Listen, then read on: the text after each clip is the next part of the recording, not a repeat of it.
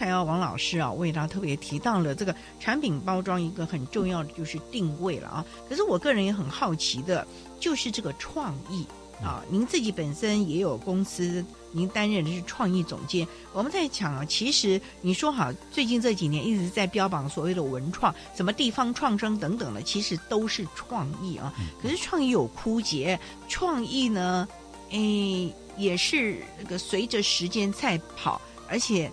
这个 要头角峥嵘才能够突出，否则大家都一样，一般的话你也没有办法凸显啊。所以想请教，你要怎么样让你的创意能够源源不绝呢？嗯、呃，我我我自己也在那个台科教书哈、哦，嗯、那其实跟比较年轻的这个学设计的同、嗯、学生们互动，他们确实也很困扰，说好像创意或者他们的科系或是现在文创，好像好像听起来是。身边的事，大家都在弄嘛，哈，嗯，同学在弄，然后刺青刺一下，他也觉得是文创，哈，哦，是是觉得画台湾本土的这个意象叫文创。其实创意，我们说你你要去很用很一大套的学问去讲它嘛，那又是变成是什么设计学，什么设计概论，嗯哼，那那以我自己的工作经验，我发现说，其实创意不要管本土不本土，一切都是在生活边发生的事情。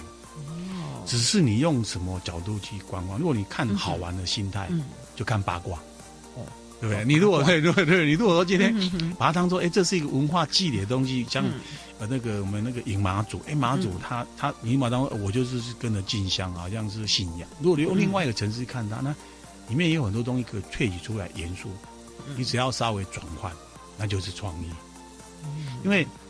以现目前为止，设计学来讲，已经发展到已经很成熟了。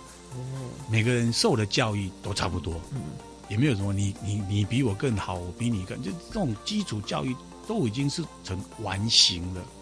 再来差的就是可能个人的体验，哦，跟你对于这个事物的这种敏感度啊。有人常常其实说，老师也以前讲说举一反三嘛，对。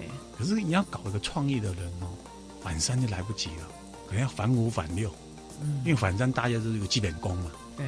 那我反五反六里面，也许我的第四、第五被我被我一个逆反右，它就是创意的拔尖点。那年轻人有没有愿意这样去尝试，或者是花心血时间去反六、反七、反八？如果没有，我们在举一反三过程当中，大家都变成 me too。嗯，哎，你做包装我也会，你上面有文字，我当然也有文字。你上面做果汁啊，就果汁就把水果画上去。那那等于变成在做设计，他那果汁一定要这么画吗？这么做吗？所以你很多问题出来，就是要反四、反五、反六，就有创新的东西出来。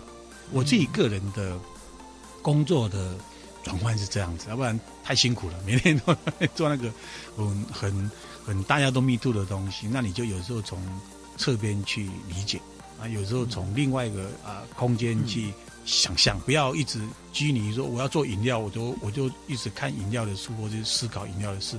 也许我从电影那边拿到一些哦有趣，也也许我从在吃麦当劳里面找到一些有有趣的生活东西转进来都可以，都可以。所以就像您说，要从生活中你熟悉的东西，把它拿过来之后，给予一些的创意了，然后赋予它新的面貌了，情感。因为生活中东西都是情感，你那卖设计，不管你创意的多帮帮响，嗯、最后还是要卖情感。